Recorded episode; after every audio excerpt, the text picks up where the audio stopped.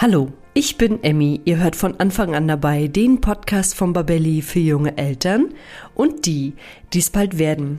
Der heutige Fokus liegt auf dem Thema Neugeborenenschlaf, Babyschlaf und Einschlafhilfen. Dabei werden wir über Einschlafhilfen sprechen, wie in den Schlaf tragen oder wiegen, das Einschlafstillen oder auch den Schnuller.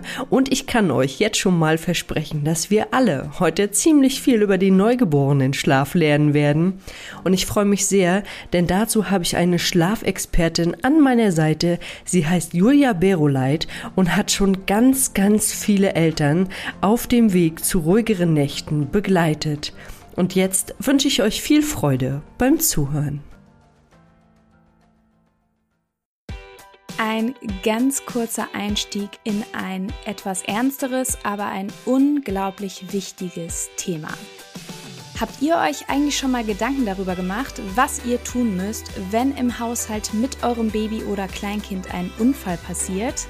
ja, wenn es soweit ist, dann sitzen Schock und Überforderung erstmal tief. Und hinzu kommt, dass viele Eltern gar nicht wissen, wie sie richtig reagieren können und sollten. Und gerade das Thema Verschlucken ist ja im ersten Babyjahr ein extrem großes Thema. Hättet ihr zum Beispiel gewusst, dass 10% aller Todesfälle bei Notfällen hätten verhindert werden können, wenn rechtzeitig die richtige Erste Hilfe geleistet worden wäre? Das ist eine ziemlich hohe Prozentzahl. Wir von Babelli empfehlen deshalb allen Eltern die Teilnahme an einem Erste-Hilfe-Kurs, der auf Babys und Kinder spezialisiert ist. Und einen solchen Kurs bieten wir bei Babelli als Online-Videokurs an. Ihr könnt unseren Kurs gemeinsam absolvieren, wo und wann es für euch passt und ihr lernt in diesem Kurs wirklich alles, was in Bezug auf die Erste Hilfe am Baby und Kind wichtig zu wissen ist. Unser Kurs wurde von zwei Kinderärzten erstellt, die sicherstellen, dass das vermittelte Wissen an euch vor allem korrekt, konkret und auch aktuell ist. Wenn ihr euch also bestmöglich auf Haushaltsunfälle des Babys oder Kleinkinds vorbereiten wollt, seid ihr hier genau richtig. Mit unserem Gutscheincode Podcast30 bekommt ihr ganze 30 Euro Rabatt auf den Kurs. Ihr könnt den Gutschein entweder in der Babelli-App oder auch unter kurse.babelli.de direkt einlösen. Ihr findet den Gutscheincode und den Link zum Kurs auch nochmal in den Show Notes zur heutigen Podcast-Folge. Ja, und ich danke euch für die Aufmerksamkeit für dieses so wichtige Thema und wünsche euch jetzt weiterhin ganz viel Freude beim Anhören der heutigen Podcast-Folge.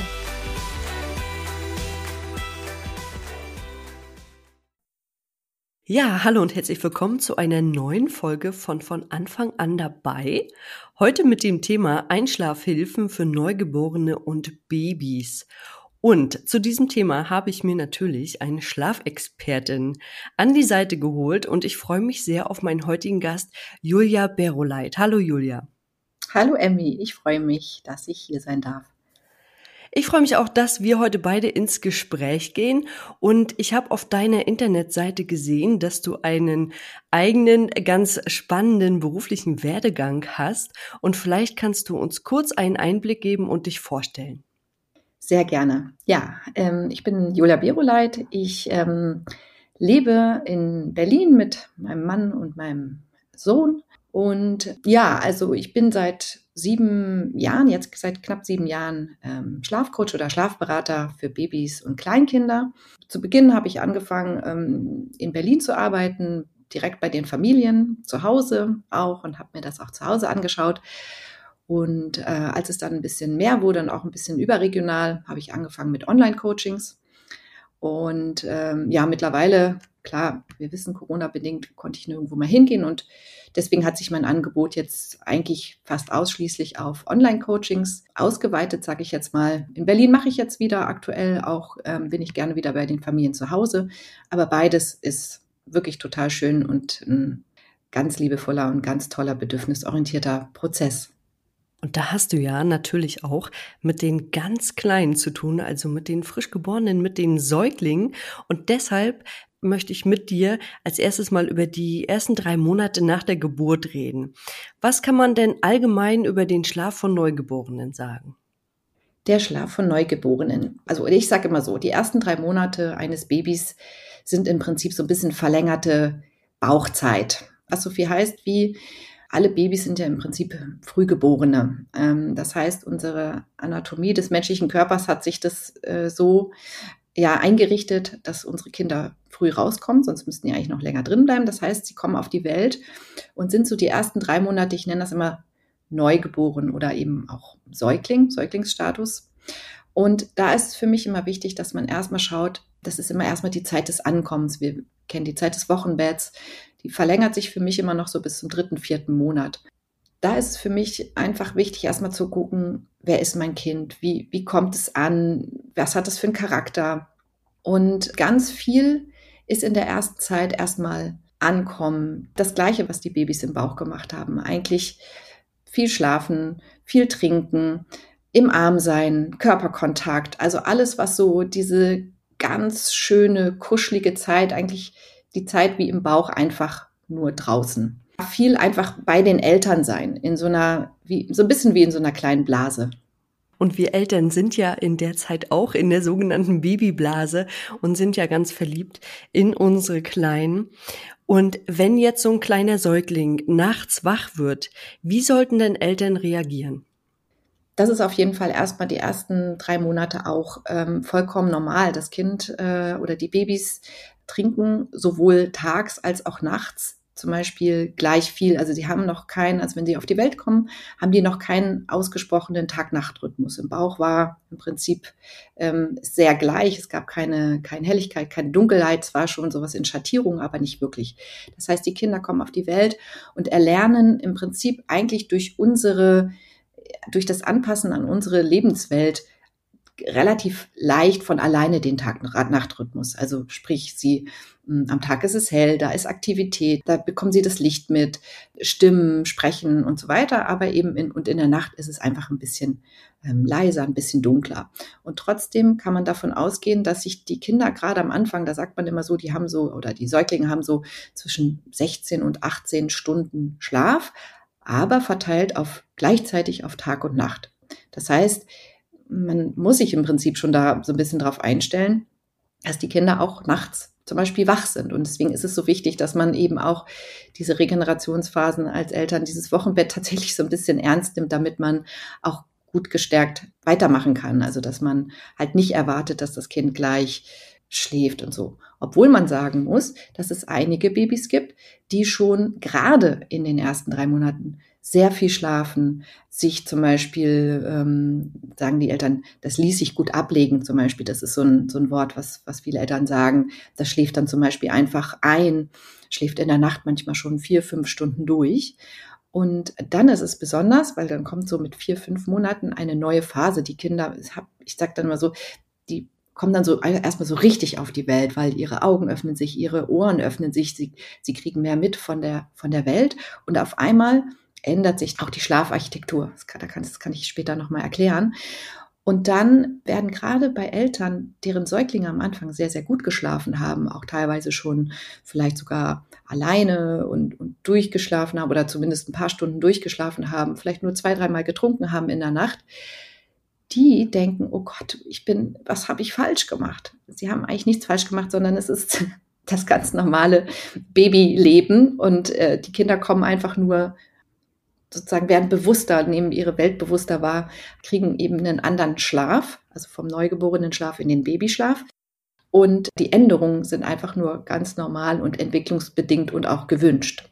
Dazu würde ich gerne noch ergänzen, dass es andererseits aber auch Neugeborene gibt, die tatsächlich, auch das sagen die Eltern dann zum Beispiel bei mir in der Beratung, von Anfang an schlecht geschlafen haben.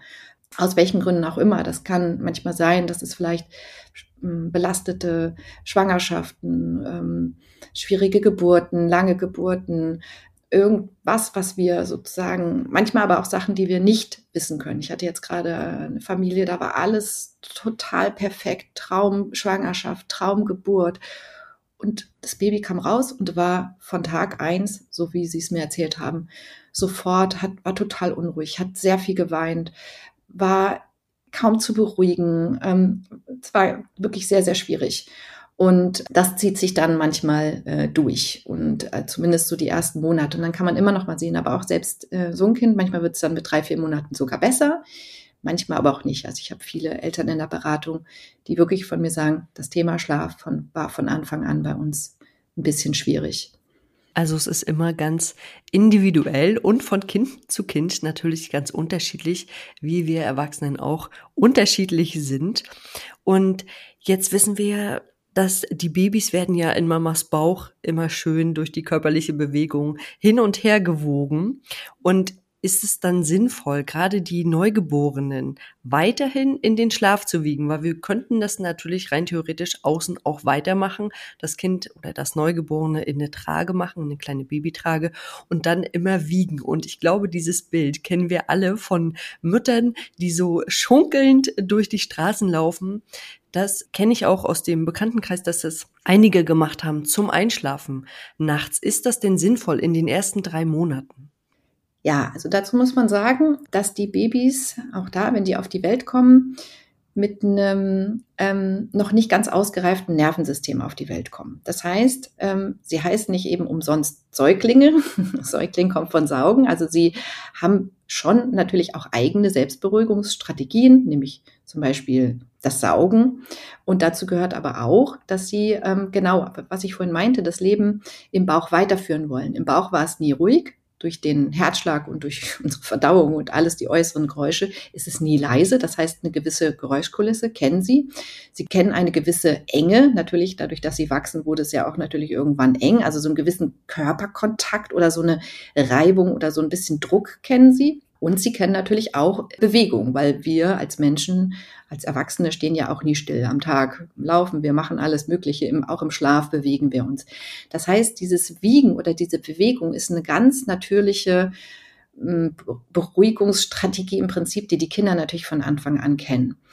Und sie sind von Anfang an und das natürlich auch lange noch auf die Koregulation von uns Eltern ähm, oder von ihren Bezugspersonen angewiesen, definitiv.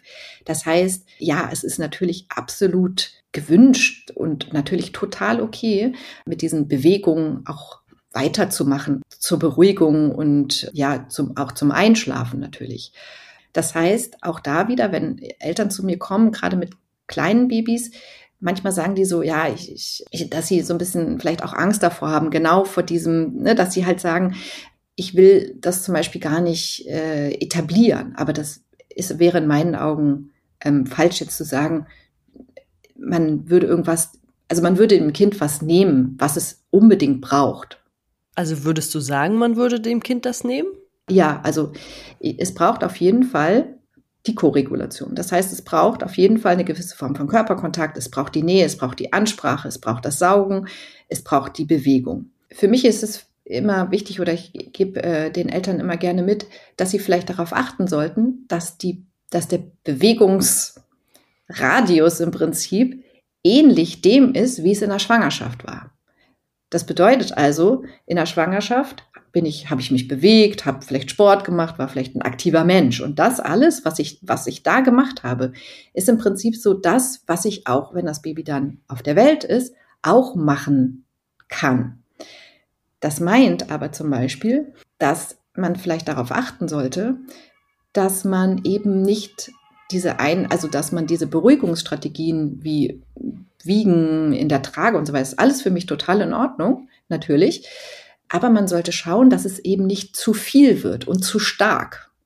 Also dass man eben diese entweder als Einschlafhilfe oder als Beruhigungsmethode, dass man nicht zu viel und zu stark wird in seinen Bewegungen. Und das kann natürlich schnell passieren. Wir wissen, die Kinder haben eben als Regulationsmethode natürlich auch das Weinen und das Schreien. Jedes Baby schreit und weint auf eine Art, weil es natürlich auch, ja, es, es braucht das als Kommunikationsmittel. So, jetzt ist es aber natürlich so, dass viele das vielleicht auch, dass viele ein bisschen mehr weinen, ein bisschen stärker weinen. Es gibt natürlich auch dieses, ja, was man sagt, ähm, Schreibabys, das andere Wort dafür könnte eine Regulationsstörung, sowas kennt man alles schon. ich glaube, dass es eine gewissen Grad natürlich ganz normal ist, dass Kinder auch weinen, weil sie Spannung abbauen müssen, weil sie sich mitteilen wollen, weil sie Hunger haben, weil ihnen irgendwas drückt, was sie noch nicht einschätzen können. Sie sind ja erstmal von äußeren Einflüssen und auch inneren Einflüssen, sowas wie Verdauung, ähm, da tut vielleicht was weh. Sie können es nicht anders äußern, indem sie das kundtun. Die einen lauter und die anderen vielleicht ein bisschen leiser. Ist natürlich auch so eine Charakterfrage. Ganz kurze Unterbrechung von meiner Seite. Ich bin Leonie aus dem Podcast-Team von von Anfang an dabei. Und diesen Podcast, den gibt es mittlerweile seit 2020 und wir sind unglaublich stolz auf ihn, denn wir stecken jeden Monat ganz viel Zeit, Leidenschaft und Herzblut in dieses wunderbare Projekt und wir erreichen damit monatlich über 20.000 HörerInnen. Das ist wirklich eine ganze Menge. Und trotz unserer großen Hörerschaft haben wir immer noch sehr wenig Bewertung von euch bekommen. Und das, das darf sich nun auf jeden Fall ändern. Denn für uns sind Bewertungen natürlich super wichtig, um damit über Apple Podcasts oder Spotify immer wieder neuen HörerInnen ausgespielt zu werden. Denn unser Ziel mit diesem Podcast ist es, so viele Menschen wie möglich über die Themen rund um die Schwangerschaft, Baby- und Kleinkindzeit zu informieren. Deswegen unsere Bitte an dich, wenn du unseren Podcast magst, dann würde ich mich so freuen, wenn du dir ganz kurz die Zeit nimmst und uns bei Apple Podcasts oder Spotify bewertest. Das geht unglaublich fix mit nur ein paar Klicks und hilft uns schon enorm weiter. Ja, und jetzt geht es auch schon weiter mit der Folge. Ich wünsche weiterhin unglaublich viel Spaß beim Zuhören.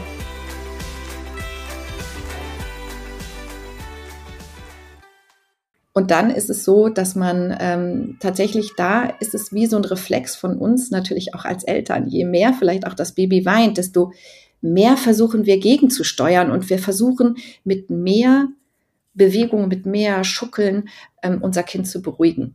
Das kann auch mal kurzfristig helfen. Ähm, und das ist manchmal eher so eine Art Hilflosigkeit von uns Eltern, weil wir natürlich, wir wollen was tun. Wir wollen unbedingt, dass das aufhört, weil wir wollen natürlich irgendwie unser Kind beruhigen. Wir wollen nicht, dass es weint, weil das, dann fühlen wir uns ja auch schlecht. Ja, so.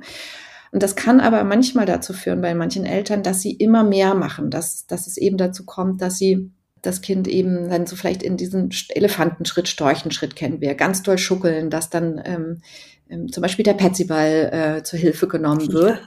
Und das kann auch kurzfristig helfen, auf jeden Fall. Also wir können erstmal immer alles machen. Bin ich, finde ich total okay.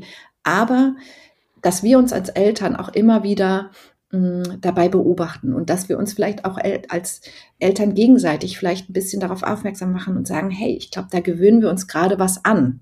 Zum Beispiel dieser Petsyball ist so ein beliebtes mh, mm, Beruhigungstool, sage ich jetzt mal. Und auch das ist erstmal okay. Und aber man kann sozusagen langsam auf dem Ball sitzen und man kann immer, also man kann schneller auf den Ball. Und da gibt es wirklich natürlich äh, im Prinzip, kannst du das steigern. Und das würde ich immer eher sagen, ist das, was dann vielleicht problematisch werden kann, wenn ich es über einen längeren Zeitraum, also über Wochen und Monate, als Beruhigungsmethode benutze. Und es kann dazu führen, dass, ähm, dass das Kind dadurch oder dass Eltern und Kind gemeinsam, es ist immer eher so eine gemeinsame Sache, dass das immer mehr wird und immer stärker wird. Und da würde ich immer sagen, da sollte man ein bisschen drauf aufpassen, dass man immer so ein bisschen zurückfährt oder immer vielleicht, oder dass man irgendwie darauf schaut, dass man sagt, okay, alle Beruhigungsmethoden darf ich anwenden, aber ich sollte nicht zu einseitig werden. Also ich sollte nicht immer nur eine Beruhigungsmethode oder eine Einschlafhilfe nutzen, sondern ein bisschen flexibel bleiben. Und das, was ich mache, sollte nicht zu stark werden. Mhm.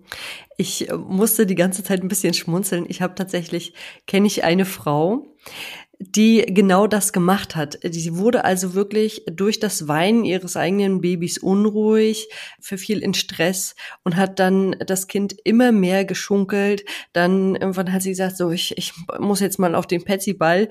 Dann war sie schon fast schweißgebadet, um jetzt ein bisschen zu übertreiben und ähm, hat sich wirklich richtig gestresst. Und das wirkt sich natürlich auch auf unseren Herzschlag aus und das Baby immer vorne dran. Und es kriegt es natürlich auch alles mit, dass Mama jetzt auch im Stress ist. Und äh, Mama hat dann versucht, immer noch mehr zu machen. Also das Schunkeln wurde dann schon richtig, war schon richtig, ähm, ich weiß gar nicht, wie ich es beschreiben soll, so eine halbe Körperlänge von oben nach unten. Und äh, das Ganze dann noch auf dem Petsyball hin und her und mit kreisenden Bewegungen und ich weiß nicht, es war schon so ein halber Tanz. Und ich hatte das Gefühl, dass die beiden nachher schon irgendwann in so einer gewissen Co-Abhängigkeit waren. Ja, und, äh, das kann natürlich äh, dauerhaft ist das keine Lösung, weil das Kind wird natürlich auch größer. Deswegen sprechen wir ja auch heute darüber. Jetzt würde mich noch mal interessieren, bevor wir jetzt ähm, dazu übergehen, dass die Kinder dann ein bisschen älter werden, würde mich interessieren, was hältst du denn von Einschlafhilfen bei Neugeborenen, sprich ähm, ein Schlummerlicht oder es gibt ja auch so ähm, so Kuscheltiere, die Geräusche machen. Ist das schon notwendig oder würdest du sagen, mh, hm, eher noch nicht oder kann man schon machen? Wie würdest du das einschätzen? Mm, ja, also Schlummerlichter grundsätzlich, ich, ich finde es okay. Natürlich müssen wir so ein bisschen gucken auf diesen Tag-Nacht-Rhythmus. Wir müssen immer schauen, dass ich ähm, zum Beispiel auch in den ersten Monaten muss ich bei den Babys auch erstmal ähm, das Schlafhormon, das Melatonin ausbilden. Auch das haben die ähm, Kinder jetzt noch nicht von Anfang an, sondern das bildet sich eben erst aus. Bei äh, gestillten Kindern hilft äh, auch ein Hormon, das durch die Muttermilch kommt, um äh, Mutter und Baby ein bisschen müde zu machen. Also jetzt auf das Schlummerlicht bezogen. Ja, also die Kinder sollten schon den Unterschied zwischen Tag und Nacht kennenlernen. Also tags ist es hell, ähm, nachts ist es dunkel, aber ein gewisses Licht finde ich schon auch sinnvoll. Es sollte nur nicht direkt sein, weil das Melatonin zum Beispiel wird im Prinzip über die Augen äh, in die Zirbeldrüse weitergeleitet. Das heißt, wenn wir irgendwo ein indirektes Licht haben, vielleicht auch ein rotes äh, oder eher so ein bisschen gedimmtes Licht, indirekt würde ich sagen, es ist kein Problem. Ähm, es geht jetzt eher um so direkte Helligkeit. Kann man machen, damit man sich auch so ein bisschen orientieren kann, letztendlich sich als, also wenn man ähm, als Mutter oder Vater natürlich äh, nachts sich orientieren kann und auch das Baby, das ist eine gewisse, also wenn es stockdunkel ist, ist es natürlich auch ähm, orientierungsloser. Das heißt, äh, die gewisse Sicht braucht man einfach, um sich auch zu orientieren. Das denke ich ist auf jeden Fall total in Ordnung. Man sollte eben nur gucken, dass es nicht direkt ins Auge scheint. Solche Sachen wie jetzt zum Beispiel White Noise, solche Schlummerotter gibt es jetzt gerade oder andere Sachen. Ja, ich glaube, man muss immer ein bisschen gucken. Also klar, es gibt natürlich immer das, da sagt man so, wow, das hat uns total geholfen, weil es, oder ähm, Kuscheltiere, die den Herzschlag imitieren, etc. Es gibt sehr, sehr viel. Ich würde erstmal gucken, dass man in solchen Fällen erstmal ohne das auskommt. White Noise kann tatsächlich auch das, sollte aber ziemlich weit weg sein. Manche Kinder haben einfach diese Geräuschkulisse ganz gerne, weil es ähm, eben sie so ein bisschen an dieses Leben auch im Bauch erinnert. Auch das ist aber eine Sache, auch die kann sich auch wieder steigern. Das heißt, das ist dann wirklich der, ähm, weiß ich nicht, die äh, Föhn-App auf voller Lautstärke die ganze Nacht oder sowas.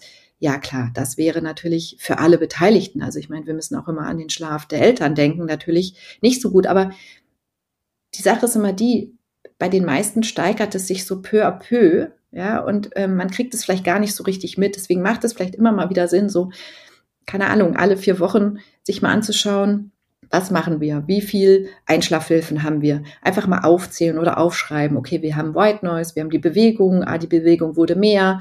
Ähm, wir haben jetzt noch äh, einen Schnuller, ein Tuch und so. Und wenn wir aufzählen, dann können wir vielleicht uns das mal aufschreiben. Dann sehen wir vielleicht auch, wo ist es mehr geworden? Also ich glaube, so eine Art Dokumentation ist für viele wirklich auch jetzt erstmal, um sich selber vielleicht mal zu reflektieren, total wichtig. Und dann kann man auch immer mal sehen, wie man vielleicht auch Sachen wieder rausnehmen kann. Also, dass wenn man sie eingeführt hat, dass man sagen kann, okay, vielleicht nehmen wir den Schlummerauter weg oder wir machen das White Noise leiser oder wir machen White Noise nur an, wenn es zum Beispiel abends schläft und es gibt Kinder, die sehr geräuschempfindlich beispielsweise sind. Ja, und für die Kinder macht es vielleicht Sinn oder wenn ähm, das Baby da ist und noch größere Geschwister hat, dann kann White Noise tatsächlich Sinn machen, aber auch nicht mit im Bett, nicht am Kopf. Babys haben noch sehr, sehr empfindliche Ohren. Das heißt, da müssen wir einfach drauf achten. Aber auch da gilt erstmal grundsätzlich so bisschen immer dieses, was hilft, hilft. Aber wir müssen immer uns hinterfragen, manchmal helfen die Dinge eben nicht mehr. Sie lassen unser Kind doch nicht besser schlafen oder nur vermeintlich besser schlafen. Und wir haben als Eltern immer Angst, was zu verändern, weil wir ganz oft denken, aber was ist, wenn es dann wieder schlimmer wird oder noch schlimmer wird? Das heißt, wir haben manchmal so Angst vor der Veränderung, etwas wieder wegzunehmen oder was anders zu machen, weil wir dann nicht wissen, wird es besser oder vielleicht auch nicht. Da musste ich gerade an den Schnuller denken, da irgendwann kommt ja auch der Tag, an dem man vielleicht den Schnuller wegnimmt und das ist ja auch so eine Riesenveränderung. Ne? Und äh, die steht aber einfach irgendwann äh, bevor und vielleicht kann man so auch nochmal die ganzen Einschlafhilfen hinterfragen. Du hast es gerade gesagt und es ist ja tatsächlich auch dann eine Menge. Also vielleicht ein kleines Schlummerlicht, ein Kuscheltier, ein Schnuffeltuch, ein Schnuller, vielleicht dann noch White Noise oder Einschlafmusik oder was auch immer. Das ist natürlich auch einfach viel, was auf die kleinen Babys einprasselt. Und da kann man immer noch mal gucken, wie viel haben wir denn jetzt eigentlich und was brauchen wir wirklich? Jetzt hattest du am Anfang schon mal gesagt, so um den vierten Monat verändert sich der Babyschlaf oder der neugeborenen Schlaf wird zum Babyschlaf in Anführungszeichen. Und wie unterscheiden sich denn die beiden Schlafsituationen voneinander? Bei den Neugeborenen ist es äh, so, dass die im Prinzip so zwei Schlaf Arten haben. Also im Bauch auch schon haben die sehr, sehr viel Traumschlaf, auch ähm, REM-Schlaf genannt. Das ist der Schlaf, der eben hm, alles Gelernte verarbeitet, ähm, ablegt, das Kurz- oder Langzeitgedächtnis, also alles, was an äh, Erlernten kommt, eben zu verarbeiten und auch alle Reize. Deswegen ist der prozentual auch höher, zum Beispiel bei Babys, als jetzt bei größeren Kindern oder Erwachsenen. Und dann gibt es den Non-REM-Schlaf, auch Tiefschlaf genannt. Das ist im Prinzip diese beiden Schlafarten in den ersten drei, vier Monaten. Also bei uns Erwachsenen und bei größeren Kindern ist es so, dass wenn wir einschlafen, kommen wir relativ schnell in einen, in einen Tiefschlaf. Erst noch in einen leichten Tiefschlaf und gehen dann über in einen tieferen Tiefschlaf. Bei Säuglingen ist es so, und das hat ja alles, das ist ja alles ein bisschen mh, mm, aus der Evolution, aus der Historie. Die Säuglinge sind ja nun mal, wie wir wissen, sehr hilflose Wesen, vor allem unsere menschlichen Babys sind ja eins der hilflosesten Wesen, die auf die Welt kommen. Ja, die brauchen einfach Unterstützung, sie brauchen die, die, äh, die Hilfe und die Sicherheit von anderen. Das wissen die auch innen drin ganz genau. Und deswegen hat sich das die Natur ja so eingerichtet, dass wir diesen fragmentierten Schlaf bei Babys, also bei allen, bei uns Erwachsenen ja auch. Also wir haben ja auch Schlafzyklen, in denen wir immer wieder aufwachen aus dem Schlaf, uns kurz orientieren und wieder einschlafen. Bei Säuglingen mm, und bei Babys sind diese Schlafzyklen kürzer. Also das heißt tatsächlich eine halbe Stunde, äh, Stunde. Äh, sie schlafen ein, wachen auf, schlafen ein, wachen wieder auf. Und deswegen haben wir diesen fragmentierten Schlaf, der auch so von der Natur gewollt ist, um immer wieder zu überprüfen, habe ich Hunger, habe ich Durst, bin ich alleine, bin ich gut, bin ich sicher, ist meine Windel voll, was auch immer. Ja, also diesen Schlaf, der ist ganz normal.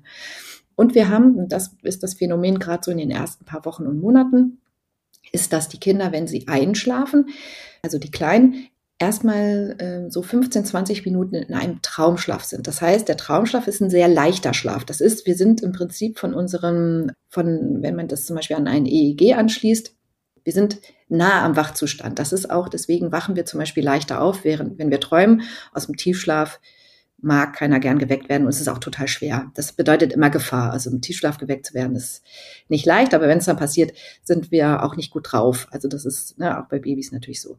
Das heißt, dieser erste Schlaf, Sie müssen erstmal hm, haben Sie erstmal diese 20 Minuten bis in den tieferen Schlaf. Das heißt, dieser erste Teil des Schlafs, 20 Minuten, brauchen Sie erstmal, um runterzukommen. Das ist auch die Phase, hm, in der zum Beispiel Eltern sagen dann, ja, es ist eingeschlafen, dann wollte ich es ablegen, es ist wieder aufgewacht. Das ist immer so eine, dieses Ablegen ist sowieso eine ganz schwierige Sache, sag ich mal, weil natürlich jedes Kind innerlich, es geht immer um so ein innerliches Kontrollsystem. Sie steuern das ja nicht bewusst, sondern es ist ein innerliches Kontrollsystem, das merkt, okay, hier gibt es eine Lageveränderung, hier gibt es eine Wärmeveränderung, Achtung, aufwachen, Gefahr, hier will mich irgendwer weglegen, stopp. Das, ja, so. Und das muss man aber auch wissen, dass im Prinzip, wenn es um dieses Ablegen geht, aus ein, ein schlafendes Kind abzulegen. Gerade bei den Säuglingen ist es gerade in diesen ersten 20 Minuten eigentlich, na, ich sag mal, evolutionär nicht vorgesehen. Man kann dann versuchen, zum Beispiel in der, in der Tiefschlafphase zu schauen, ob man das Kind ablegen kann. Manche mögen das aber auch überhaupt nicht. Manche werden sofort wieder wach. Ist auch so ein bisschen charakterlich bedingt oder auch, ja, manchmal auch einfach so ein, so, naja, so ein Sicherheitsmodus, ja, ist auch vollkommen okay. So, das muss man wissen. Und dann kommt vielleicht ein Tiefschlaf und das wechselt sich aber auch ab. Manchmal macht, machen die Kinder einfach nur zum Beispiel gestillte Kinder oder Schnuller, die machen dann vielleicht einfach nur so einen kurzen 20 Minuten Nap ist dann nur so ein Traumschlaf, wo man einfach nur, wo die Kinder einfach nur etwas verarbeiten müssen, was sie eben gerade erlebt haben. Und das ist ja sehr, sehr viel. Sie kommen ja auf die Welt und alles ist neu für sie. Und deswegen schlafen die auch so viel, weil sie ja ständig was Neues lernen. Und das muss ja ständig einmal überarbeitet werden oder verarbeitet werden. Und ähm, deswegen ist es tendenziell so, dass wir sagen, dass die Säuglinge eigentlich viel schlafen oder viel Schlaf brauchen, weil sie ja so viel lernen. Sie das Lernen bleibt weiter so, aber es ist so, dass sie dann zum Beispiel eben mit diesen vier Monaten ändert sich der, diese Schlafarchitektur. Das heißt, der REM-Schlaf bleibt weiter eine wichtige Komponente, aber was hinzukommt, ist eine Differenzierung des Tiefschlafs. Also der Tiefschlaf gibt es dann in mehreren Stufen. Leichter Tiefschlaf, tieferer Tiefschlaf und tiefer Tiefschlaf. Und die Schlafzyklen werden auch ein bisschen, ja, ähm, ich sag mal, dieser Leichtschlaf ist eben ein leichter Schlaf, was so viel heißt wie aus einem leichten Schlaf kann ich natürlich auch schneller wieder aufwachen. So. Also das ist, das ist das, was sich so ein bisschen ändert. Das heißt, deswegen ist es ganz oft so, dass die Säuglinge, wie ich es vorhin meinte, einfach auch manchmal sogar ein bisschen besser schlafen als die Kinder ab vier Monaten. Und dann ergibt es sich so, ähm, am Anfang, die ersten drei, vier Monate, ist der Schlaf auch noch sehr, ja, unkonstant. Es ist mal ein kurzes Schläfchen, dann ist es mal drei Stunden am Stück, dann ist es mal nachts drei Stunden wach und es ist noch sehr, es ist noch alles am Werden, sage ich jetzt mal. Und so ab vier Monaten kommt, merkt man so, dass so langsam so eine Struktur bei den meisten Kindern sich so ein bisschen Tag-Nacht-Rhythmus bildet sich langsam aus. Das heißt, die Kinder schlafen nachts deutlich länger. Das heißt immer noch nicht, dass sie länger am Stück schlafen, aber sie schlafen einen längeren Zeitraum. Und dass sie tagsüber fängt es dann an, dass man so ein bisschen mehr merkt, es gibt bei den meisten Kindern eine Art Rhythmus. Also zum Beispiel, dass sie dann vier Schläfchen äh, schlafen, haben sie immer eine Wachphase von, sagen wir mal, anderthalb, zwei Stunden, dann schlafen sie wieder, dann wieder eine kurze Wachzeit, dann wieder das Schlafen. Und das ist auch ähm, eben das, was sich dann bei den meisten oder bei vielen Kindern einstellt, bei manchen nicht. Ähm, da, da ist es dann jeder Tag immer noch unterschiedlich, aber auch das ist wieder total individuell, wie jedes Kind ist es gibt welche, die sozusagen von Inneren diese Struktur so ein bisschen mitbringen und man merkt so, ah ja, guck mal, da schläft es, da schläft es, da schläft es. Und manche haben das noch nicht so. Da macht es dann vielleicht Sinn, so ein bisschen vielleicht zu gucken, auch da wieder erstmal zu gucken, was macht mein Kind? Und manchmal hilft es, das zum Beispiel aufzuschreiben. Also ich denke mal, sowas wie vielleicht selber so ein Protokoll mal zu führen, über eine Woche mal aufzuschreiben, okay, dann wacht es auf, ah, dann macht es den ersten Schlaf, den zweiten Schlaf, den dritten Schlaf, den vierten Schlaf oder vielleicht nur drei Schläfchen, den, den Status quo einfach mal anzuschauen. Das ist ja für uns Eltern eigentlich auch ganz sinnvoll, wenn wir mal gucken, damit wir vielleicht auch so ein bisschen unseren eigenen Tag strukturieren können und planen können. Und wenn wir wissen, unser Baby macht jeden Tag um, äh, weiß ich nicht, von elf bis eins ein Schläfchen, dann kann man natürlich die Zeit auch ganz anders wieder planen und auch nutzen. Und wenn die Babys jetzt vier Monate oder auch älter sind, und äh, man merkt, dass sich der Schlaf verändert. Du hast es ja schon angesprochen. Manche Kinder oder manche Babys werden dann, äh, kommen vielleicht auch schlechter in den Schlaf. Was würdest du denn da als Einschlafhilfe empfehlen? Gibt es da irgendwas, wo man sagt, das wäre eigentlich immer sinnvoll zu benutzen, so wie zum Beispiel ein Schnuller? Es gibt ja viele, die einen Schnuller zum Einschlafen benutzen oder auch das Einschlafstillen. Das wäre natürlich auch nochmal eine Möglichkeit. Also ich würde jetzt per se keine Einschlafhilfe empfehlen oder es gibt jetzt auch nicht die, ob die Wunder-Einschlafhilfe für, für Kinder. Das würde ich nicht sagen. Jetzt gerade, weil du das sagst, Schnuller und oder Einschlafstillen, ich würde jetzt zu beiden was sagen. Einschlafstillen ist ja auch zum Beispiel, ich, ich lese ja auch viel mm, in, in Büchern, Social Media und es gibt, da gibt es immer diese Frage, ähm, soll ich das Einschlafstillen überhaupt anfangen? Das ist so schwierig, das abzugewöhnen, genauso wie mit dem Schnuller. Bei dem Einschlafstillen würde ich sagen, Einschlafstillen ist eins der, der natürlichsten Einschlafhilfen überhaupt. Und das ist auch einfach, da kommt wieder das mit dem Saugen und dem Säugling. Eine Beruhigungsstrategie von Babys ist eben das Saugen. Deswegen ist das Einschlafstillen auch erstmal per se etwas Gutes, was man nicht von Anfang an äh, verhindern sollte, sage ich jetzt mal. oder das ist allgemein, was ich eher empfehle, dass man nicht eine Einschlafhilfe per se nicht nehmen sollte oder nicht hm, benutzen könnte, sondern eher, dass man immer schaut, wo kann ich flexibel bleiben? Also, dass es eben nicht sozusagen vielleicht im Zweifel immer nur beim Einschlafstillen, immer nur in der Trage, immer nur auf dem Petsyball, immer nur etwas, sondern in meinen Beratungen empfehle ich dann auch einfach manchmal, dass man sagt, okay, ähm, dass man halt gerade beim Tagschlaf, der ist für Babys eben besonders wichtig, dass der eben regelmäßig stattfindet, in einer guten Länge stattfindet, weil der Tagschlaf eben so wichtig ist, auch für den Nachtschlaf und eben andersrum. Das bedingt sich natürlich gegenseitig. Aber beim Tagschlaf haben wir oftmals eben verschiedene Möglichkeiten. Also wir können die Trage verwenden, vielleicht den Kinderwagen verwenden. Wir können eine Federwiege verwenden. Wir können das Einschlafstillen verwenden. Wir können uns ins Bett legen. Wichtig ist für mich tatsächlich aber immer, hm, worauf es am Ende auch oftmals ein bisschen oder was wichtig ist für mich. Es geht zum, gerade so im zweiten Lebenshalbjahr, so ab sechs, sieben Monate, ähm, wenn die Kinder ein bisschen selbstständiger werden, auch motorisch ein bisschen äh, weiter sind, äh, für mich auch gerne mal um wichtig ist manchmal auch eben dieses selbstständige Einschlafen. Selbstständigere Einschlafen. Selbstständig einschlafen ist für die meisten eben immer noch schwierig. Ähm, Einschlafbegleitung ist ein, ist ein Faktor, den finde ich auch total wichtig und das kann man alles machen. Aber manchmal ist es so, dass wir den Kindern, finde ich, auch Raum geben dürfen, vielleicht einfach mit uns im Bett zu liegen, weil es geht am Ende des Tages auch gerade bei dem Nachtschlaf natürlich. Also wir können natürlich beim Tagschlaf sagen, Kinderwagen trage, wir sind flexibel. Viele mögen das auch. Aber beim Nachtschlaf sind wir als Erwachsene oder wir als Menschen eigentlich so, dass wir am liebsten im Bett liegen möchten. Und wir möchten eigentlich auch, dass unser Baby mit im Bett liegt und da schläft. Aber wie alles, was wir lernen, müssen wir es natürlich auch irgendwann mal machen. Das heißt, es gibt Kinder, die haben kein Problem damit. Die tragen wir in der Trage und abends schlafen sie im Bett. Für die stellt sich sozusagen die Frage nicht. Es gibt aber Kinder, die sich eben an eine bestimmte Einschlafhilfe, wie zum Beispiel die Trage oder den Kinderwagen, so sehr gewöhnen, weil es da eben zum Beispiel immer diese Bewegung ist, immer der Körperkontakt oder auch zum Beispiel das Einschlafstillen. Und es sich dann, sag ich mal, ungünstig entwickeln. Und nur dann ist es so, dass ich darüber nachdenken sollte, was zu ändern. Ich muss nicht schon von vornherein antizipieren, dass es vielleicht schlecht wird, sondern ich mache erstmal als Eltern, und das ist mein Rat, macht doch erstmal, wie ihr denkt. Und schaut doch mal, dass ihr regelmäßig äh, schaut, ob es sich günstig oder ungünstig entwickelt. So, also wie schlafe ich dabei? Wie schläft mein Kind? Und das kann man ja relativ gut auch für sich selber, und das, da geht es nur ganz alleine um Mutter, Vater, Kind und vielleicht noch ein anderes Kind, wie schlafen wir? Und das ist die einzige Bewertungsgrundlage. Da erzählt, da zählt nicht, wie jemand anders das bewertet, das erzählt nicht, wie ähm, die Bücher das bewerten, sondern es steht einzig und alleine, wie bewerte ich das.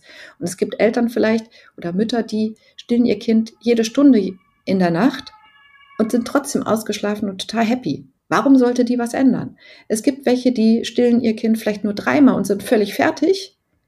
Und die sagt, ich brauche Hilfe. Das will ich jetzt dreimal stillen. Wenn das dreimal stillen wäre, wäre ich ja super happy.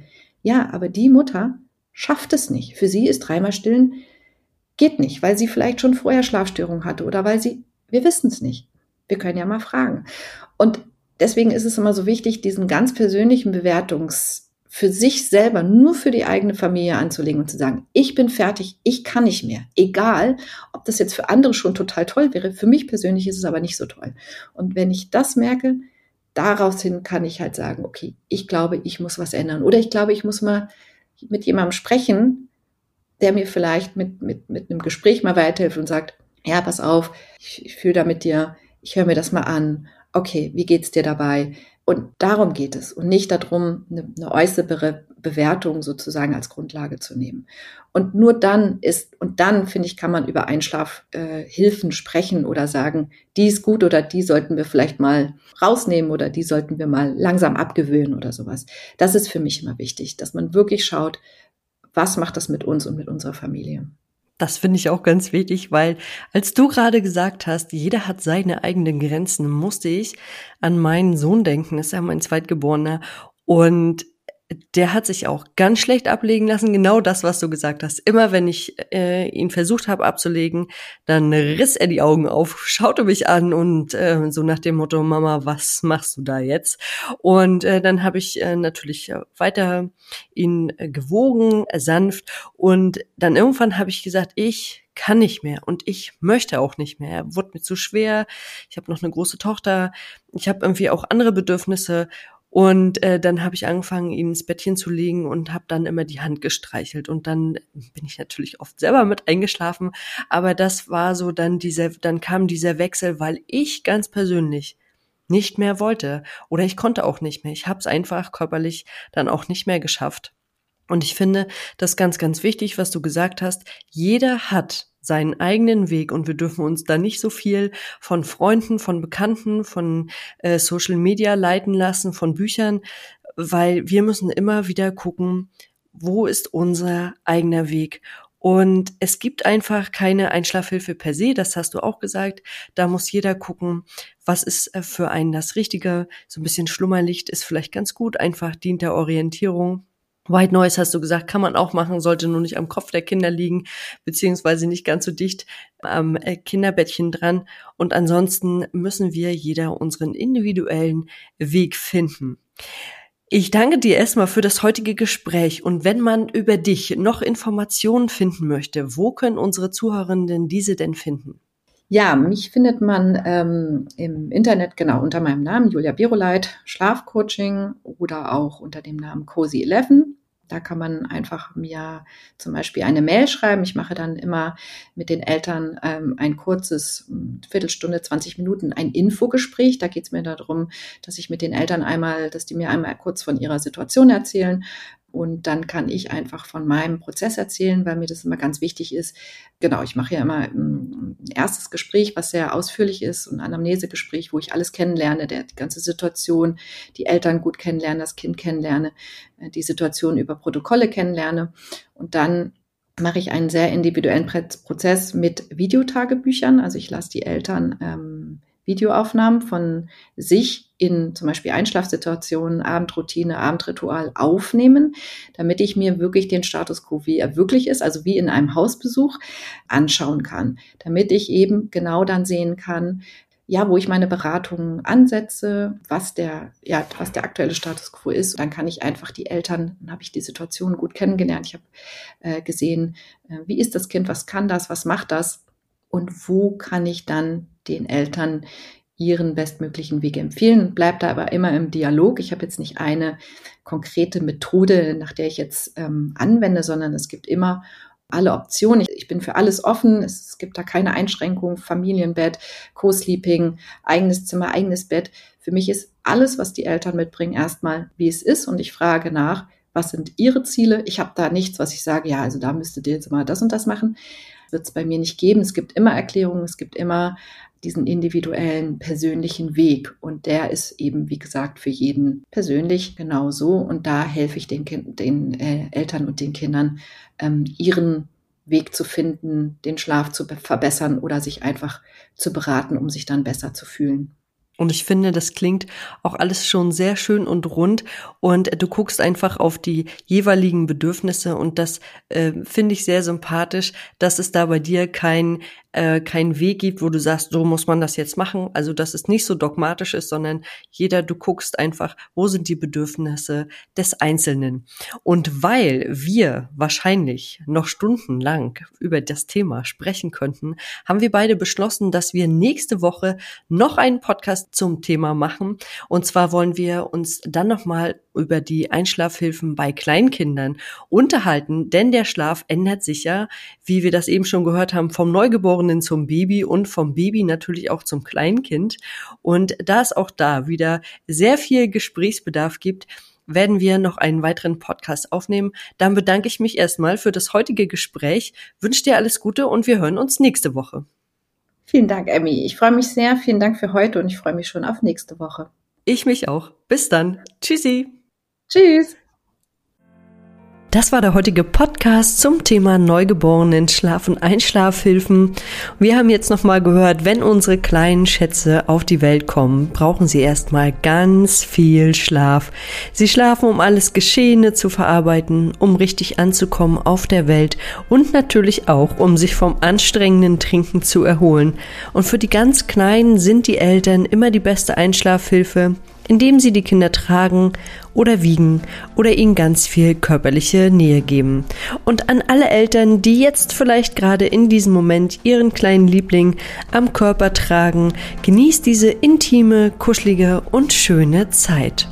Und wenn euch der Podcast gefallen hat, dann abonniert ihn bei iTunes, Spotify oder wo immer ihr unseren Podcast hört, um keine neue Folge mehr zu verpassen.